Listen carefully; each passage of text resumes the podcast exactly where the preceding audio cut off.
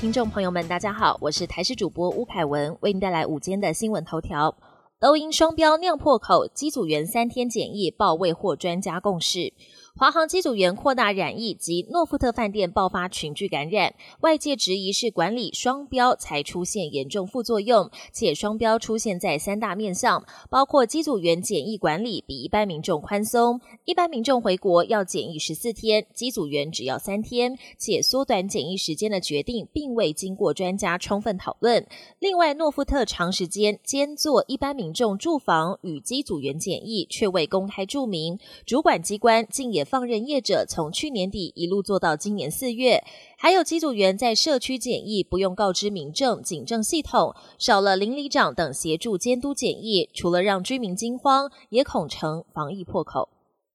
A Z 疫苗十六多万剂，五月底到期。专家建议比照美国全民开放。华航诺富特群居案使得国内新冠疫苗打气上升，但是有十六多万剂 A Z 疫苗将在五月底到期。台湾疫苗推动协会荣誉理事长李冰英表示，若想避免社区传播，疫苗涵盖率应该达到七成，并且以全民接种为目标。若担心疫苗打不完，建议比照美国开放全民接种，增加疫苗覆盖率。少子化危机，产检补助增加到十四次，产检假七天。因应少子化危机，行政院为了鼓励生育，院长苏贞昌主持跨部会会议，决定将目前免费产检补助次数从十次调升到十四次，产检假则由现行的五天调整为七天，军公教及劳工都适用。考量增加劳工产检假可能增加雇主成本负担，政院也正研议予以补助。国际焦点：G7 外长会议公报支持台湾参与世卫论坛。今年的 G7 外长会议在英国落幕，会后发表联合公报，谴责中俄，也分别对台湾及乌克兰表达支持。但各大外媒分析，针对如何对抗中俄的霸凌及恶意行为。公报当中并没有提及太多的实质行动，而 G7 外长会议公报中有提到支持台湾参加 WHO 论坛及 WHA，同时也对片面升高台海情势的行为表达担忧。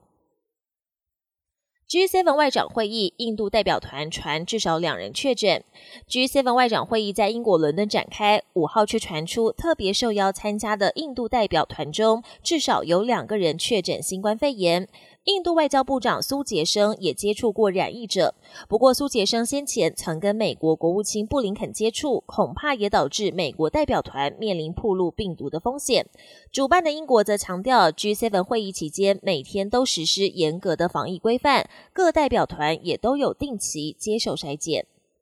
全球首例，加拿大批准十二到十五岁接种辉瑞疫苗。加拿大卫生部五号宣布批准对十二至十五岁少年施打辉瑞疫苗，创下全球首例。卫生部官员表示，这是加国对抗疫情的里程碑，但防疫还是不能松懈。此外，加拿大国家免疫咨询委员会先前建议民众最好等待接种辉瑞或莫德纳疫苗。不过，加国政府强调，所有获准的疫苗都安全有效，呼吁民众尽快接种，让疫情早日降温。本节新闻由台视新闻制作，感谢您收听。更多内容请锁定台视各节新闻与台视新闻 YouTube 频道。